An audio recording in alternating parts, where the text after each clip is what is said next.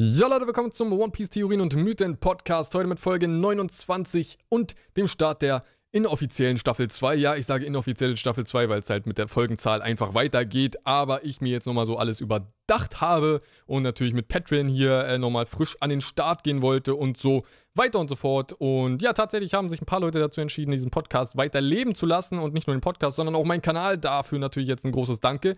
Und natürlich, wir sind jetzt noch nicht so viele Leute auf Patreon, aber es sorgt erstmal dafür, ich sage erstmal, ja, es kann ja immer wieder zurückgehen aber erstmal sorgt es dafür, dass es zumindest jetzt äh, einen weiteren Monat bestehen kann. Jeder, der supporten will, natürlich gerne eingeladen für äh, wenig Kohle, einfach dafür zu sorgen, dass der Podcast und alles auf diesem Kanal äh, nach wie vor weitergehen kann. Vielleicht sogar in Zukunft, umso mehr es werden, besser weitergehen kann. Das wäre auch natürlich cool, wenn man dann mehr in diesen Kanal investieren könnte. Und nur darum geht es ja am Ende des Tages das alles äh, am Laufen zu halten und besser zu machen. Und das äh, kurz mal dazu. So, und eine Sache, ja. Ich würde gerne die Nachbesprechungspodcasts zu einem festen Bestandteil dieser Podcasts machen. Und zwar, ja, als Rubrik, sage ich mal. Ich habe so ein paar Rubriken in meinem Podcast und die Nachbesprechungspodcasts, für die, die nicht mehr wissen, was es ist. Ich habe es drei, vier Mal gemacht.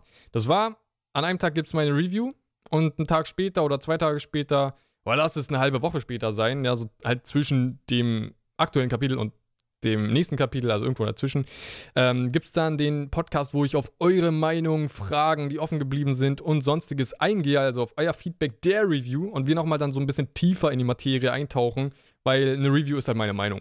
Ganz einfach. Ja, da ist es so alles, was ich denke, aber in diesen Nachbesprechungsdingern ähm, war es immer so alles, was die Community denkt und was sie nochmal so äh, dazu zu sagen hat. Und das fand ich dann immer sehr interessant. Und das Ganze macht ihr dann natürlich ganz einfach mit dem Hashtag, aber nicht normal mit dem OPTM-Hashtag, sondern OPTM866. Also ihr schreibt dann natürlich die Kapitelzahl noch genau ans Hashtag ran.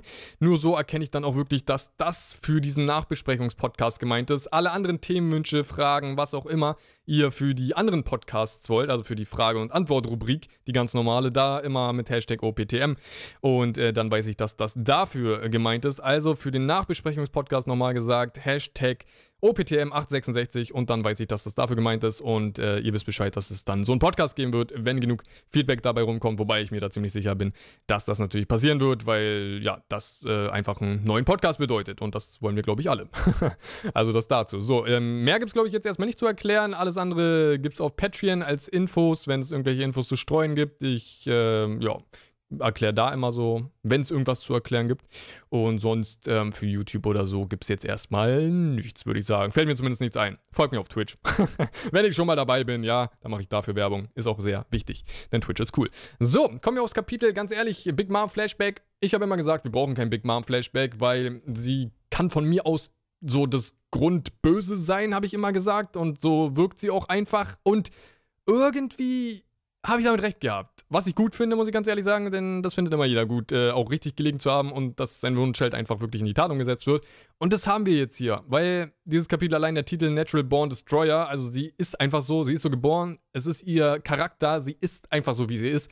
Und man könnte natürlich jetzt sagen, ah, sie kann nichts dafür, weil sie halt schon immer so war, aber nee, sie, sie ist es halt so. Sie ist wirklich von Grund auf einfach schon seit ihrer Kindheit böse, kann man sagen. Ja, sie ist diese zerstörerische Frau damals Mädchen, wo wir jetzt in der Zeit zumindest mit dem Flashback liegen. Und das gefällt mir. Das Szenario, muss ich ganz ehrlich sagen, ist das, ähm, was ich mir für diesen Charakter gewünscht habe. Und das, was man bei Howdy Jones ja voll in die Tonne gekloppt hat. Weil bei Howdy Jones war am Ende des Tages so die Erklärung, ey, ich hasse einfach, weil ich hassen will. Ich bin Howdy Jones, ja.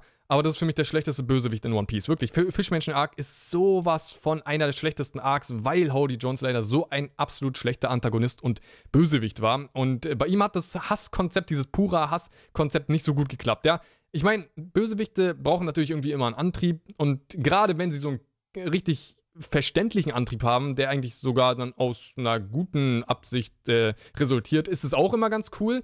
Ähm, hat man ja bei den meisten Bösewichten, würde ich sagen, dass sie eigentlich so von dem Guten ins Böse getrieben werden oder durch äußere Umstände. Aber jetzt dieses Szenario einfach mal zu sagen, nee, der Charakter ist einfach so, weil sein Charakter so ist, das finde ich auch mal ganz gut. Und es ist abwechslungsreich, weil bei Big Mom haben wir das jetzt zumindest. Und ich muss sagen, bis jetzt sieht es danach aus, dass man es auch wirklich schafft, gut umzusetzen, anders halt, äh, als halt bei Howdy Jones. Und es ist so, wir sehen ihr Flashback und was ich mich die ganze Zeit ja wirklich frage, sind das wirklich ihre Eltern? Also sie wurde zumindest von zwei Personen abgesetzt, aber die kamen da auch mit einer riesen Crew angeschippert äh, auf dem Weg nach Elbaf.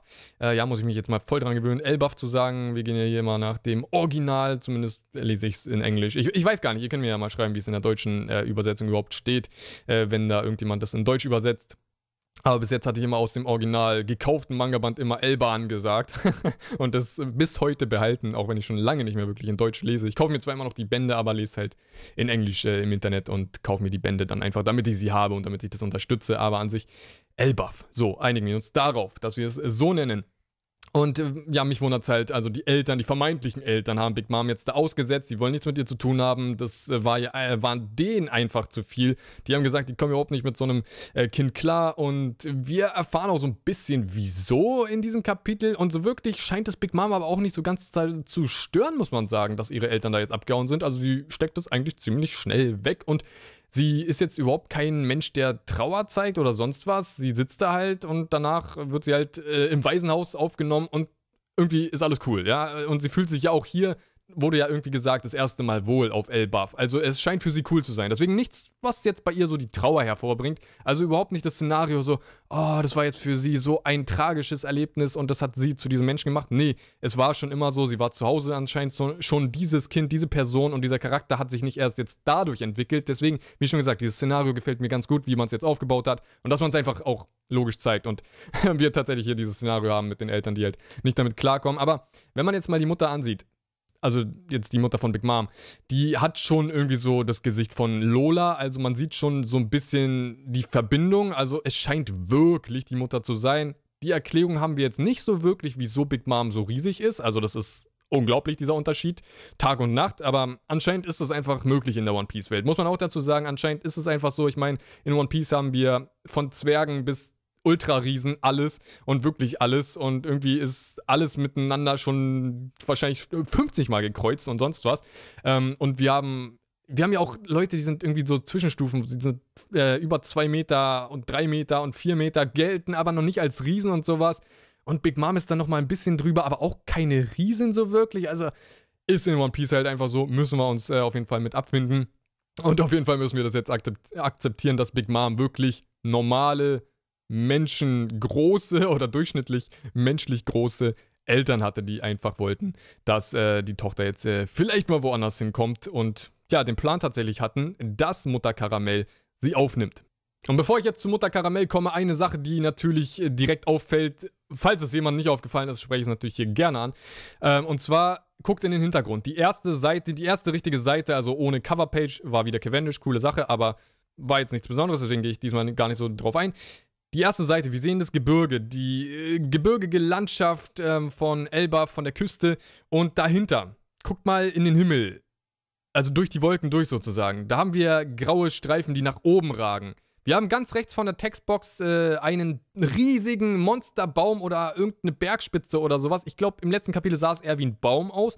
Haben wir verdeckt von der Textbox diesmal. Also Oda will mit Absicht erstmal ein bisschen verdecken und nicht zu viel zeigen. Finde ich ganz cool, ey, ganz ehrlich gerne so. Ein bisschen noch Geheimnis übrig lassen für, wenn die Strohhüte mal äh, hier dann ankommen. Aber das im Hintergrund sieht sehr auffällig aus und ich glaube, das ist auch überhaupt keine, äh, kein Ausversehen oder sowas und das ist auch äh, nicht irgendwie ein Lichtspiel des Himmels oder so, irgendwas, was einfach so natürlich äh, oder Außersehen oder sowas entstanden ist. Nee, ich glaube schon, das ist etwas sehr Bedeutungsvolles.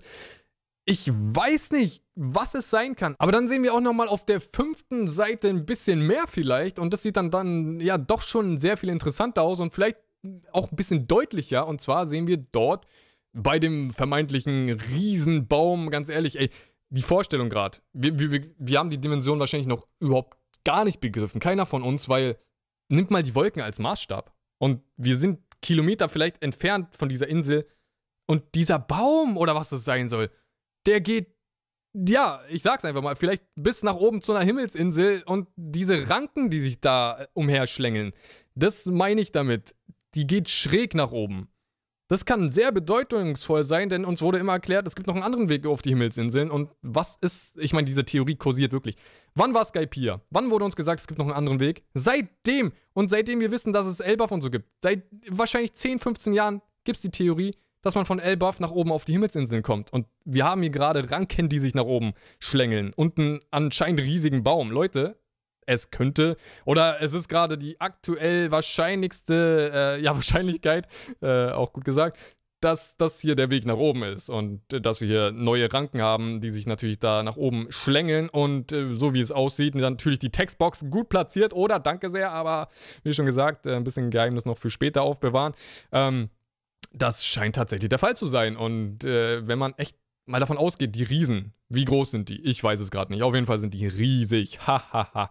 ähm, und wenn man die Wolken als Maßstab nimmt und alles, was ich gerade erklärt habe, dann locker. Ganz ehrlich, locker geht das bis in die Himmelsinseln. Und es wäre doch dann eine Möglichkeit, dass wir vielleicht dann einfach nochmal oben auf Himmelsinseln gelangen und dort nochmal, ich will nicht sagen, einen ganzen Arc spielen oder so, aber vielleicht der Elbaf-Arc dann in Kombination mit einem weiteren Himmels-Arc spielt und da oben auch noch etwas stattfinden wird.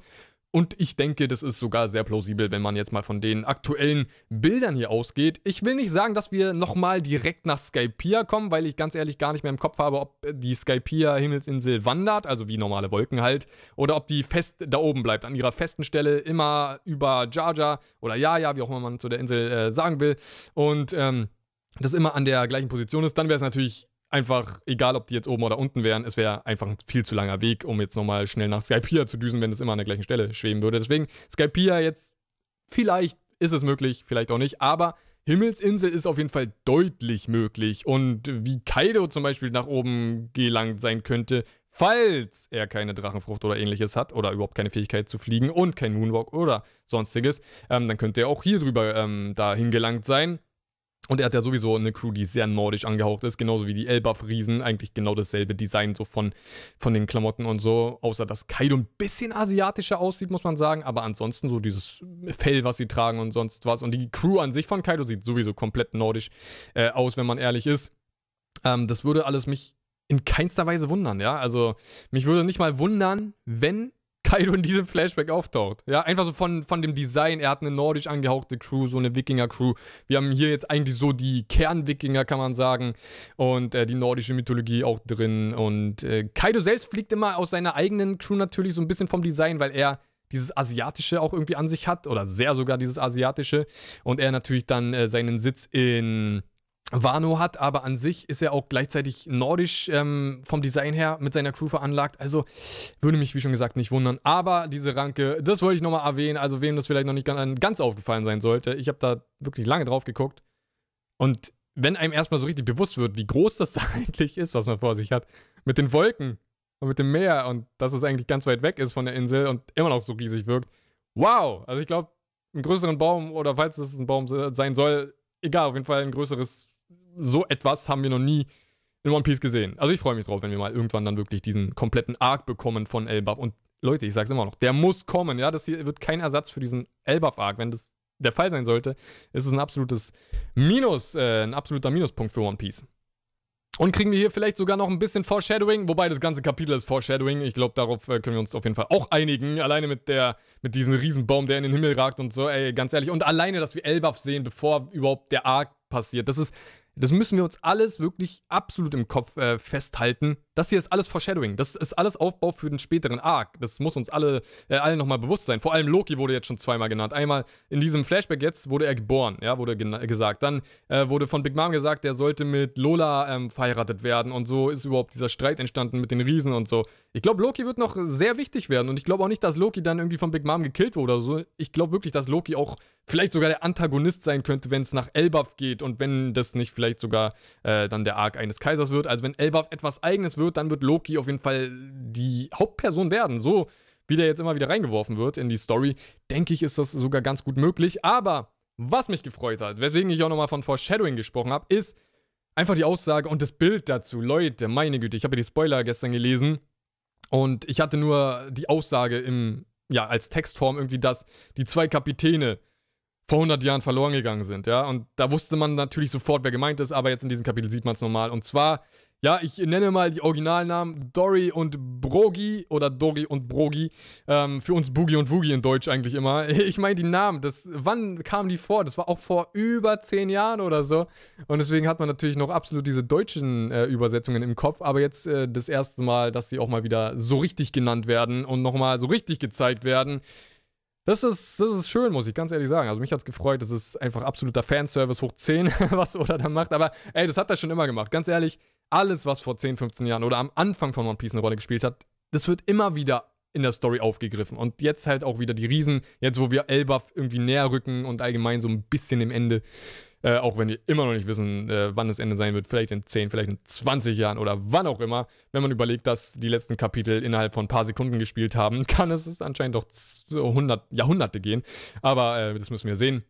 Aber das ist interessant. Und zwar, äh, vor 100 Jahren sind die beiden Kapitäne verloren äh, oder verschollen, besser gesagt. Wir wissen ja, die haben da ihr ewiges Duell jetzt auszutragen. Und äh, ich denke, mittlerweile könnten die sich vielleicht sogar geeinigt haben. Und zwar wegen einer Sache, ja, und äh, das ist für mich auch ein absolutes Foreshadowing. Hyrudin unser netter Kumpane der Strohhut Großflotte, ja, der Riese, der jetzt gerade dabei ist, sich die neue ähm, Riesencrew aufzubauen. Den haben wir hier drin in diesem Kapitel gesehen. Und ich bin mir nicht mehr sicher, aber habe ich nicht sogar letzte Review gesagt, dass wir vielleicht Ka äh, Charaktere wie Hyrudin sehen können als Kinder?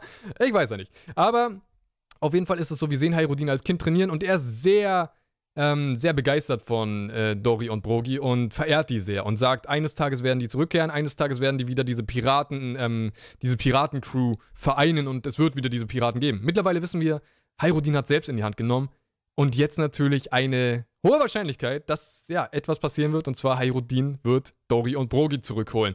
Wie geil wäre das bitte schon, Leute? Mann, wenn wir irgendwann die Großflotte wieder am Start haben, Hyrudin ist am Start, wen bringt er mit? Dori und Brogi. Das wäre krass. Ich habe Gänsehaut am ganzen Körper. Ja, vom Kopf bis zum Fuß. Es wäre einfach das Coolste. Man überhaupt, wie man es einfach logisch schafft. Ja, oder schafft es perfekt.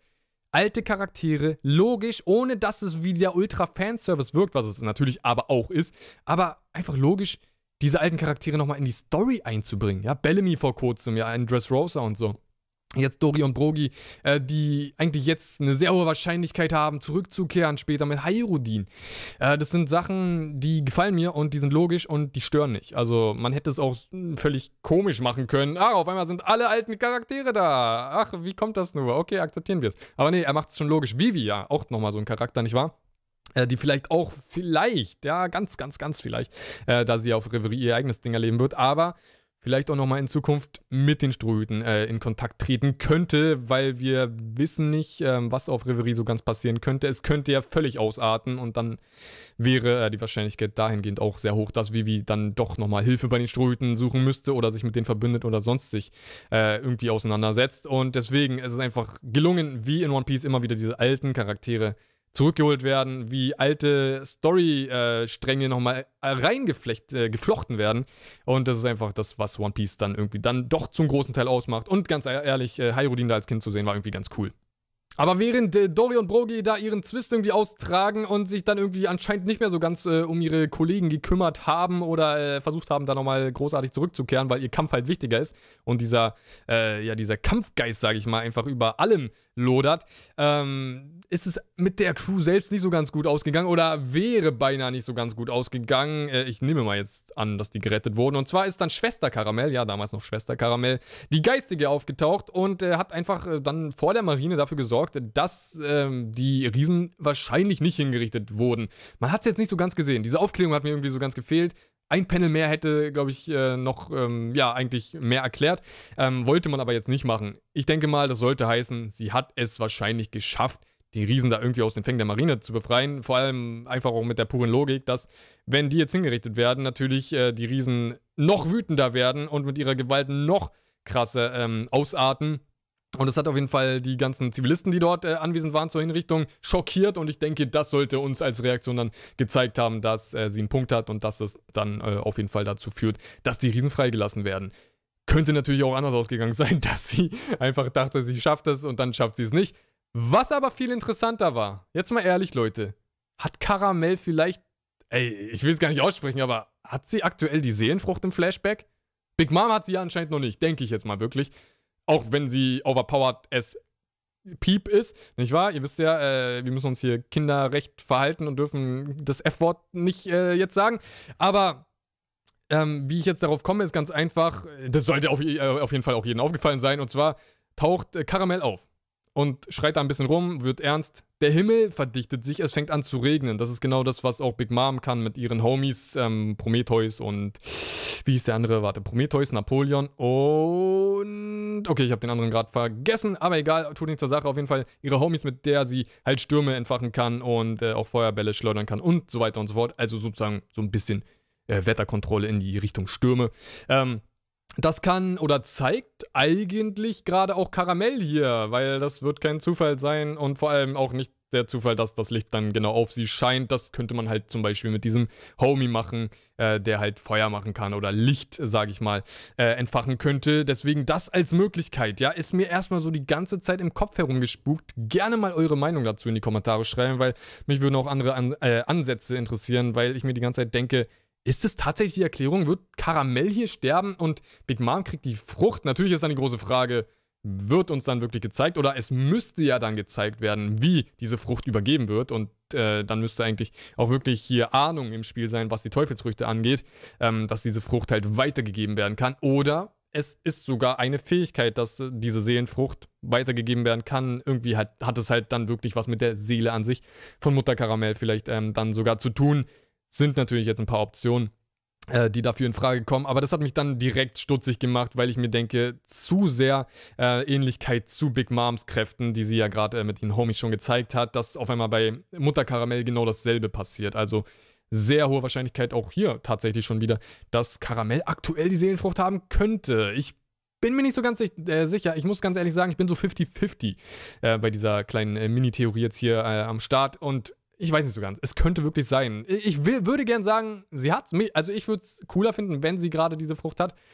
Auf der anderen Seite, auf der logischen Seite, sagt irgendwie mein inneres Ich, nee, wird sie wahrscheinlich nicht haben, weil das irgendwie ein bisschen zu kompliziert zu erklären auch wäre, so mit Übergabe der Kraft und sonst was. Und da müssten auch hier wieder alle Ahnung von Teufelsfrüchten haben.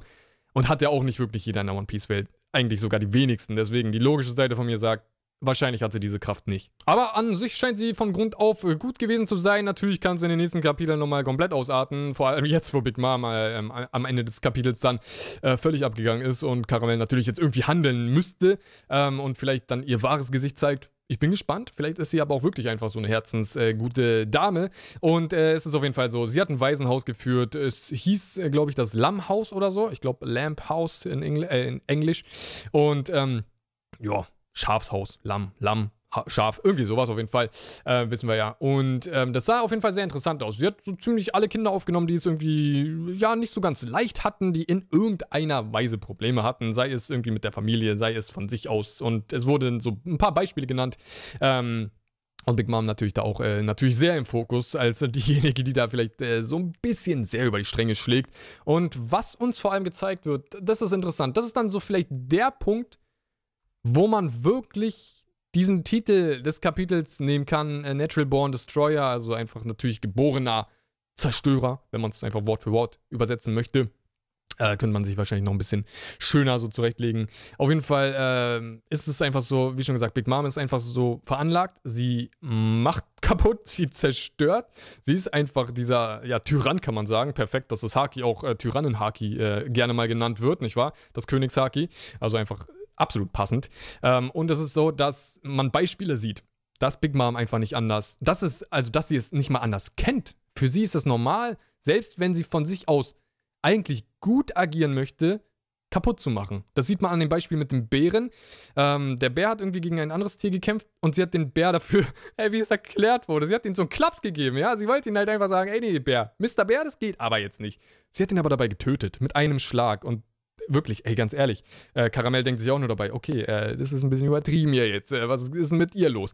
Ja, oder sie wollte jemanden vom äh, Langarmstamm, den Arm, der übrig ist, da abreißen, also damit der nur ein Ellbogen hat oder so, also völlig absurde Sachen oder Fischmensch, die Flossen rausreißen, weil sie es nicht anders kennt. Das könnte man richtig metaphorisch auf unsere Welt übertragen. Ich will gar nicht so darauf eingehen, wieso genau. Jeder, der es versteht, versteht's und ist gut, dass ihr es dann versteht, diese Metapher vielleicht. Aber an sich, äh, ich will gar nicht darauf eingehen. So eine Themen sind kein Thema für meinen Kanal, sage ich mal so. Ähm, aber diese Metapher, die man dahinter sehen könnte, ist irgendwie ganz schön tiefgreifend. Also, falls es Absicht von Oda ist, Respekt. Falls nicht, trotzdem cool, dass man das irgendwie so sehen könnte, dass es halt einfach Menschen oder Personen gibt, die vielleicht einfach schon immer in eine Art Umstand waren und es einfach nicht anders kennen und vielleicht gewissen anderen Gruppen einfach nur in einer Richtung gegenüberstehen können, einfach weil es halt nicht anders gesehen werden kann, so wie Big Mom das hier macht. Mit zum Beispiel Fischmenschen, was? Die haben Flossen, das äh, kenne ich aber nicht. Wieso haben die Flossen? Also reiße ich die raus. Oder langarme Menschen haben was? Noch längere Arme als ich und als alle, reiße ich die raus und so. Und schadet halt äh, den Leuten damit. Aber das mal kurz zu dieser metaphorischen Ebene. Äh, ist, glaube ich, ein bisschen zu deep, oder? aber ähm, ja, das war sehr interessant, dass wir bei Big Mom nochmal dieses Szenario haben. Sie, sie kann nur zerstören, sie kann nur kaputt machen. Sie ist einfach so veranlagt und wie schon gesagt, selbst wenn es aus eigentlich einer guten Intention heraus entsteht, die tatsächlich von Mutter Karamell irgendwie verstanden wird oder sie zumindest erstmal so tut, als ob sie das versteht. Ich kann mir vorstellen, dass da nochmal dann der große Bogen gespannt wird, dass Mutter Karamell am Ende des Tages von Big Mom trotzdem denkt, ey, nee, Mann, die geht ja gar nicht klar oder so, ähm, wir das aber dann eher offscreen, oder was heißt offscreen sehen, dass wir das abseits von Big Mom sehen, weil Big Mom ist ja bis in ihr, ihr erwachsenes äh, Alter oder bis jetzt aktuell halt bei der Ruffy-Zeitlinie äh, überzeugt von Mutter Karamell. Deswegen, wenn Karamell vielleicht nicht so ganz von Big Mom überzeugt ist und ihr nur was vor, vorspielt, dann würden wir das wahrscheinlich eher nur für sie oder von ihr alleine ohne Big Mom sehen. Ist ja logisch, weil Big Mom dann, dann äh, doch ziemlich enttäuscht wäre. Aber an sich äh, war das dann das ganze Ding zu Big Mom. Und ich muss schon sagen, wie schon gesagt, ey, ein Kapitel reicht für sowas, um einfach zu sagen, okay, die ist einfach so. Wieder das Beispiel, Hody Jones. Wieso hat man es damals nicht geschafft? Hody Jones war irgendwie so, ja, ich hasse Menschen, weil ich Menschen hasse irgendwie hat das nicht so richtig funktioniert. Also ich frage mich immer noch, wieso es da so gescheitert ist. Aber jetzt macht man es besser. Vielleicht hat Oda genau aus diesem Fehler gelernt. Oder ich weiß ja nicht, wie er persönlich das sieht oder wie. Also ich weiß, dass der Fischmenschen-Arc auch allgemein in der Fanbase nicht so einer der beliebten ähm, Arcs ist. Auch wenn der an sich eine coole Storyline hatte mit den Fischmenschen und Otohima und so und Fischer, Tiger und Jimbei. Aber wie schon gesagt, irgendwie schafft man es hier auf jeden Fall, das einfach so darzustellen. Und ähm, das ist einfach für mich, meiner Meinung nach, einfach der richtige Weg für diesen Charakter. Natürlich kann man das dann nicht bei jedem Kaiser machen, wobei bei Shanks müssen wir uns keine Sorgen machen. Der tickt schon richtig. Bei dem wird es eine ganz andere Art der Erzählung und eine ganz andere Art, wenn Ruffy vielleicht auf ihn treffen sollte, was super interessant äh, werden kann und man sich noch nicht so ganz vorstellt, wie das eigentlich wird. Es wird ja irgendwie sowas rivalenmäßiges, freundliches, aber gleichzeitig dann doch ja sehr hartes. Also äh, auf den Shanks Arc können wir uns freuen, falls der stattfindet und er nicht äh, tatsächlich eher das zeitliche segnet wegen Blackbeard oder äh, sonstigen Personen. Äh, Blackbeard Arc natürlich, bei ihm scheint irgendwas richtig Hartes passiert zu sein. Also ganz ehrlich, Blackbeard ist nicht einfach so der Typ, ähm, wie zum Beispiel Big Mom oder Hody Jones, der einfach sagt, ich hasse oder zerstöre einfach nicht. Der hat ja auch Träume, wofür er kämpft und sowas. Und ich finde, äh, Blackbeard hat irgendwie sowas, der hat schon was sehr Charakterliches an sich, wo man nicht einfach sagt, der ist einfach nur böse oder der ist einfach nur äh, ein völliger Spaten oder sowas. Also da können wir uns auch freuen. Und Kaido natürlich, bei Kaido wird auch, glaube ich, ein bisschen mehr dahinter stecken. Deswegen ähm, freut es mich, dass wir hier wahrscheinlich gerade so sehen, dass tatsächlich äh, das so aufgebaut wird, das Szenario, dass alle Kaiser schon sowas sehr Eigenes haben und Big Mom jetzt hier tatsächlich so äh, diesen Charakter abbekommt, dass sie halt einfach von Grund auf zerstörerisch ist. Titel des Kapitels natürlich nicht äh, aus Versehen gewählt hier und mit völliger Absicht. Aber an sich, äh, wie es natürlich ähm, dann weiterging, einfach völlig übertrieben, ganz ehrlich. Wow. Wow, ja? Äh, für die, die immer wollen, dass man so über Stärkelevel und so spricht. Ich sage immer wieder, es ist unmöglich. Was ist denn das jetzt? Ein fünfjähriges Kind, Big Mom macht gerade Elbaf fertig. Sie hat jeden Riesen besiegt. Sie, okay, sie stellt sich gerade noch dem Ältesten. Wisst ihr was? Wie es ausgehen wird? Sie wird wahrscheinlich den Ältesten umhauen. Wer kann dann noch irgendwie von Stärken um One Piece reden? Ich sag's ja schon seit Jahren, Leute. Ich, man kann es einfach nicht. Es, es ist unmöglich. Wie ist sie dann jetzt? Wie soll Ruffy, Alter. Wisst ihr, was für ein Sprung das für Ruffy wäre, wenn Ruffy jetzt Big Mom besiegt? Und sie halt nicht durch dieses Giftgas von Capone und so ähm, besiegt wird. Wenn Ruffy jetzt in diesem Arc Big Mom besiegt, uns hat dieses Kapitel alleine gezeigt, wo Ruffy dann ist. Ruffy ist dann wirklich die Spitze von der One Piece Welt. Er ist dann nach diesem Arc die Spitze. Er ist oben mit den Admirälen, er ist oben mit den Kaisern, er ist einfach dann oben. Und danach gibt es nicht mehr irgendeine Steigerung. Fertig. Das ist es, Leute. Also, was Big Mom hier abgezogen hat als fünfjähriges Kind. Ey, ich meine, wenn sie das jetzt gemacht hätte, würde ich sagen, ey krass, absolut verständlich, aber als fünfjähriges Kind ist dann auch bei mir so ein bisschen, ja, der Faktor übertrieben angesagt. Und äh, ich weiß nicht so ganz, wo das hinführen soll. Und ob sie irgendwie genervt wird oder so. Ich weiß nicht so ganz. Hatte sie überhaupt zu diesem Zeitpunkt richtiges Königshaki oder so? Hatte, also, ihre Kraft war noch nicht mal richtig ausgeprägt oder so. Ey, was steckt dahinter? Sie hatte wahrscheinlich noch nicht mal ihre Teufelskraft. Eieiei, wow, okay, ey, stärkster Charakter der Welt, incoming hier. also wenn man Big Mom jetzt nicht irgendwie nervt, dann bedeutet das ganz schön viel für den aktuellen Arc, also für unsere Gegenwart. Und das könnte sogar dann, also jetzt würde ich verstehen, wieso Ruffy besiegt wird.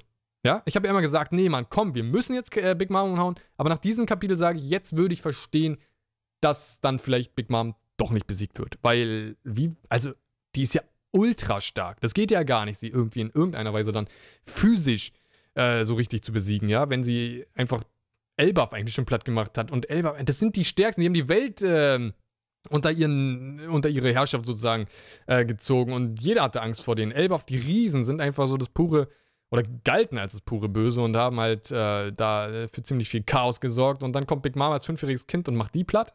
Okay, also ich bin gespannt auf die Steigerung. Ich bin gespannt, wie man das in irgendeiner Weise logisch äh, gut äh, dann überhaupt zeigen kann, wie es dann in der Gegenwart weitergeht und was jetzt überhaupt in ihrer Kindheit weiter passiert. Also, was der Flashback geschafft hat, mich hat er gehuckt. Ich bin absolut interessiert, wie es weitergeht. Wir wissen jetzt bei Big Mom, wie es ist.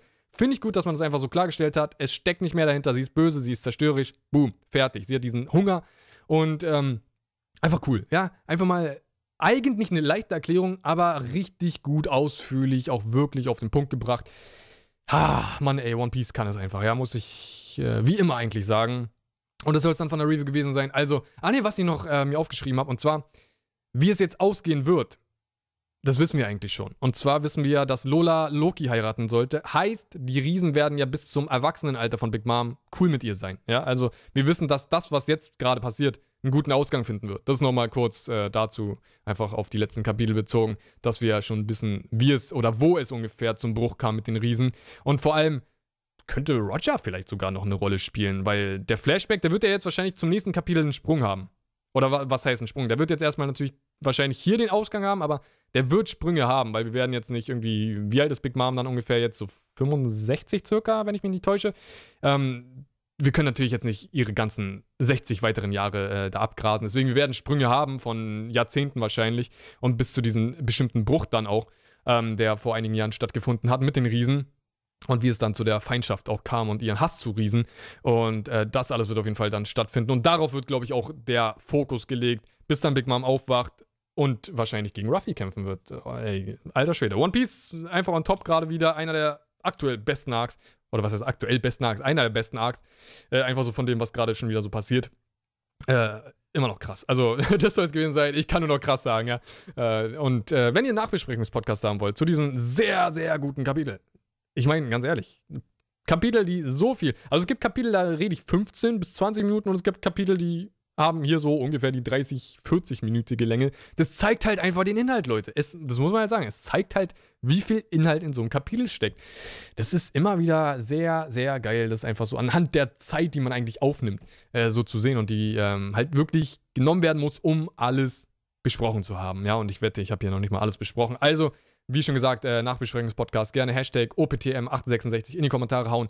Und dann gibt es äh, zu euren ganzen Feedback, natürlich nicht zu allem, ist natürlich logisch, sonst würde der Podcast 50 Stunden gehen, aber zu ein paar von euch gibt es dann auf jeden Fall ähm, dann äh, den Podcast, den Nachbesprechungspodcast. Würde mich freuen, wenn wir den auf jeden Fall äh, schaffen. Und gerne natürlich auf Patreon supporten. Das ist natürlich eine sehr coole Sache, äh, Sache wichtige Sache.